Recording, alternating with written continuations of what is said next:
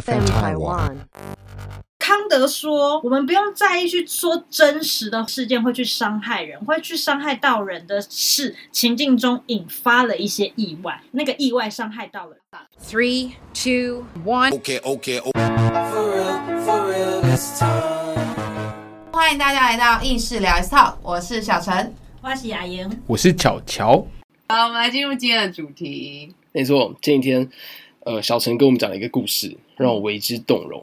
动容个屁啊！真的，好这故其实只是事好不好？在讲就让小陈说开始。其实最近大大家就是都知道台湾是报复性出游嘛，所以我们常常都会因为不能飞了，我们只好往海里跟陆上玩。那海里呢，就可能会常常就是搭艇啊、出帆啊、独木舟、wake surfing 这些。那我最近我朋友就有一群人，呃，我只认识其中两个朋友，那他们是跟一群新朋友出去。在他们到海上的那一刻呢，有一个新朋友放在甲板上的那个蛙鞋就被我这个朋友一个很不小心的状况下就哎把它踢下海了。没错，在这当下呢，其实是副船长听到说，哎、好像有东西掉了，开船回头想要去找那个蛙鞋，但是已经完全找不到那个那一那一只蛙鞋了，大家都很傻眼啊，就有人会说。哎、那谁弄掉的啊、怎么会不是好好放在那里吗？当下其实就是副船长跟我另外一个朋友看到了，但他们嗯发现我那个 B 朋友就是、好像没有要承认，就他真的很尴尬，就是这样，就是看东看西，看东看西的，好像就是装作说我也不知道哎、这种感觉。眼神也不敢跟副船长还有全 A 漂朋友移好好对到，完全漂移，就是大家一群女生就觉得说、啊怎么会这样啊？这时候副为船长之动容的时间到了。就看到了，发现我那个朋友好像没有很想承认，所以他就跳出来说：“没有啦，没有啦，可能是我们今天风太大，那个船出游的时候呢，就是震太大了，所以你没有放，你放的比较外面，所以它掉下去，它滑掉的，应该不是谁踢到的。然后这时候大家就只好说。”哦，哈，那你真的好像很可惜耶，你都没有穿过这双蛙鞋吗？啊，是新买的、哦。那你就是看到我那个朋友，瞬间有松了一口气，还去问那个朋友说：“诶，那个蛙蟹很贵吗？” 啊，真的假的？没有啊，没在哪里买的？当时听到这个故事的时候，我就觉得，哎，这个副船长人蛮好的，很聪明，他懂得化解大家的尴尬。哎，等一下，刚刚讲的故事里面是副船长发现，但是没有在第一时间告诉大家，是不是？嘿，丢，他没有在第一时间跟大我觉家说，得副船长蛮有问题啦。是日本哎、可是没有，因为我听到这个故事之后，我觉得副船长的这个情商很高。哎、出游一次都是五六个小时呢，出海一对次就五他们一六个小时。次，过去就要四小时，才三三十分钟出去的时候，挖鞋掉了，因为挖鞋动辄可能上呃，应该没有没有很多钱，三四千但是就会块要但是听到那些女生一说，就说啊是什么新买的没穿过，我觉得副船长只是自己怕尴尬而已，赶快先帮大家打预防针。反正先今日的主题就是善意的谎言。我个人是认为副船长情商很高，他很会讲这种善意的谎言，因为不要造成大家的困扰。也好好不容易大家一起出来玩，我觉得他化解那一整场的尴尬。虽然莹是觉得说他只是想要为了自己拖，就是不要他他没有在想想别人，因为他也想说这一一趟的船看大家也都半生不熟，如果再加上这个尴尬，哇，没有，我跟你讲，那，个那个还不如先自己先化解。虽然我不在现场，但我知道，比如说十个人里面呢，我朋友只认识其中一个，其他八个人都是他这次想要去认识的新朋友。就他不小心把新朋友的蛙鞋给踢掉了，副船长没有在 care 这些，副船长 care 有这一趟船他舒不舒服不。一定哦，副船长搞不好很 care 那个不见蛙鞋，那个搞不好很正。副船长想要买一个蛙鞋送给他，哎，阴谋论。有没有？当下当机一断就想到这些事情。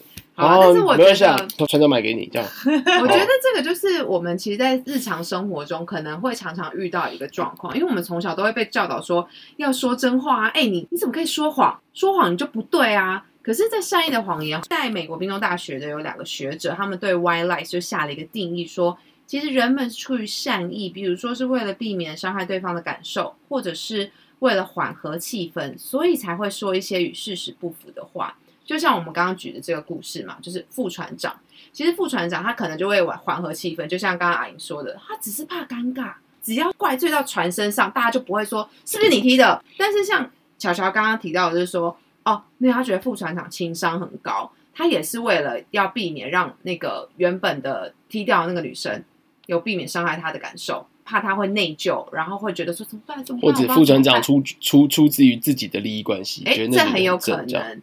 但是我觉得这个的出自于自己利益关系，我觉得乔乔就有一个很好的故事。我跟阿姨在听这个这故事这是一个人神共愤的故事。激发女人怒性的故事。好，那我有个朋友叫 J，然后他有个女朋友他叫 Johnson。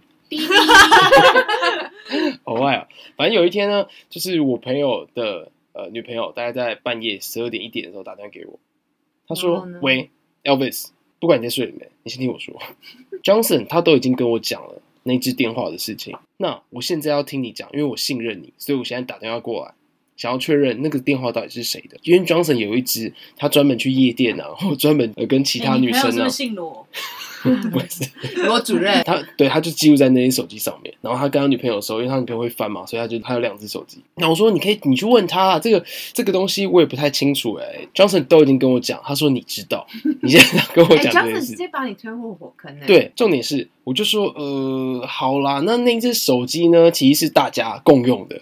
嗯，我们就是有大概十几个朋友，大家出来的时候，可能都会用那些手机在玩，玩什么？可能就是这个礼拜先翻你这边，这礼拜翻你这边，然后大家就利用那只手机在交朋友。我现在很想大叹一口气，然后现场这个状态就是我们两位女生没有人在用正眼看脚脚，都显好得，露露就跟我说：“我真的相信你哦，因为 Johnson 也是跟我讲这样子。那我现在已经我现在已经把那只手机给摔掉了，以后不会再有那只手机了。没想到我跟 Johnson 想的同样的模式重点是隔天他跟我们传什么给说你，，Johnson 打给我，Good job, bro，这样。超烂的 人神共愤。但是没有，我在当下我，我我是觉得我不想要让他们因为这样分手，同一类人呢，忽然发现。我不想要觉得 因为他们这样同样就是我不想让他们这样因此而分手，因为我知道 Johnson 其实爱玩，但是他还是喜欢他女朋友，他有想过要跟他结婚。哇塞，这不就是那种八点档演的吗？我爱你，我只是我只是在外面玩玩而已，外面的野花都入不了我的眼。那个夫妻的世界，我不能两个都喜欢吗？瞎。好啦，反正 对不起，我们我们今天分享这个故事，相信其实当时巧巧在跟露露讲这句话的时候，应该也是抱持着一个我是为了他们好，我是为了我那个我那个 bro 好。我觉得对我来说是一个善意的谎言。我真的知道他们还蛮 match 的。可是呢，你有没有想过一件事情？你这个善意出自于你自己，你不想尴尬，你不想当坏人，你为了 Johnson，因为你觉得他只是爱玩，他不是真的不爱露露。但你有为了露露想过吗？露露是真的想知道真相的人，要不然他不会打来问你。所以你这个善意好像并没有十全十美的保护到所有的人，你只保护到了我为了一己之私，好不好？你可以把小乔逼到这了，样，向社会大众道歉。重点是这种一个月之后，他们就分手了，然后 Johnson 就是带新的女生来吃饭，这样，哎，哦嗨，这样，烂居居。善意谎言在生活当中其实真的很常会遇到，只是被滥用的时候，它并不是一个我们常说我是为了你好，no no no，你可能真的是为了你自己好。其实我觉得绝大部分你会说谎，就是人是自私的，都是在讲为自己好的事情。阿莹今天不是丢了一个康德出来，那个很康。康康德那有点太难，但是觉得巧巧可以给他做一个很好的诠释，毕竟那是他的专业。嗯但我之前就是有遇到了 A 某生病，但是他的家人就告诉我们说：“哎、你们通通不准跟他说他他是长，辈吗？他是长辈。”嗯，就是说你你们通通都不要告诉他生病，因为他只要他知道他生病，他就会情绪低到一个爆炸，然后他就没有办法面对的状况，就会很快的就就就他们觉得，对，这是他们觉得。嗯嗯嗯，对，但是后来就是你，你如果去跟 A 某去做一些接触，你就会发现他根本就知道自己，他也许不知道他自己确切的生什么病的名字，嗯但是他一定知道他自己哦，我现在身体有一些状况，然后我在做治疗。嗯，所以他就希望呃讲一些善意的谎言，让他有求生的意志继续下去。没有，他就会 A 某就会觉得，不然怎样？你们现在全世界人都在骗我，哦，他觉得很不舒服。可是他身边人都觉得哇，天衣无缝，太棒了，他这样子很棒，很棒，很棒，就是哦心情很好的，好好在做治疗。帮他掩藏的很好，然后他绝对不会有影响。可是因为你的工作关系，他你知道这个病人他有一个状态，他觉得你们是全世界都在骗我，你们把我当傻子。对，然后就是反正不管谁去接触他，他就说你们都在骗我啊。没有好，那这样的话设身处地，小陈今天假如你说如果我是 A 对某啊，假如你是 A 某的话，你会希望告诉你真正的病情吗？医生估计半年，我知道这半年，那这半年我可能就气力消沉，可能看我有没有寡素，寡素是什么？紫薇斗数里面。寡素就是好啊，那没有好啦，呃，你有一个健全，我觉得这跟健全家庭没有任何关系，每个人都有知的权利，好吗？可是我必须要说，你看哦，当局者迷，就是你生病的人，然后别人可能你的小孩或者是哎子孙才了解你的情境、你的想法，什么样最适合你。我忽然想到，A 某的那些家人们，他们不想要去跟 A 某说，会不会有一个部分是这是我的孝顺？他们觉得，哎、你们这些医护人员，你们要听我讲啊，因为我们才是最了解他的家人、泄露啊。我是在哪里工作。哦，好，搞不好是子孙他们想要夺得遗产。不是啦，好那你不是那你是更早说更好。没有啊，不会啊，因为他知道你快死了啊，都不要给你们，算了算了算了，我死了之后捐捐去那个公益没有不是你可以活很久，你先给我一些钱，我就帮你买一些东西。没有人这样想的、啊，这个计划不是这样计划的。我要讲的是说，这些子孙会不会他我们在外人看的就是说，哦，他们可能是友好，他们就是孝顺，他们不想要让他吃苦，不想要让他情绪受波折。可是我刚刚忽然想到，他们会不会这是什么奇怪的假设？你要不要自己当当看 A 某试试看？但有时候可能是子孙他们哎、不我可以想要去认 take 同哎、care 他我可以。认同这件事，就是我是我长辈怎么样，我肯定也不会想要告诉他，我觉得他可能承受不了。那会不会有可能是因为你不想去承受长辈有可能会给你的压力，跟他情心理的状态，跟他生理会反抗的东西？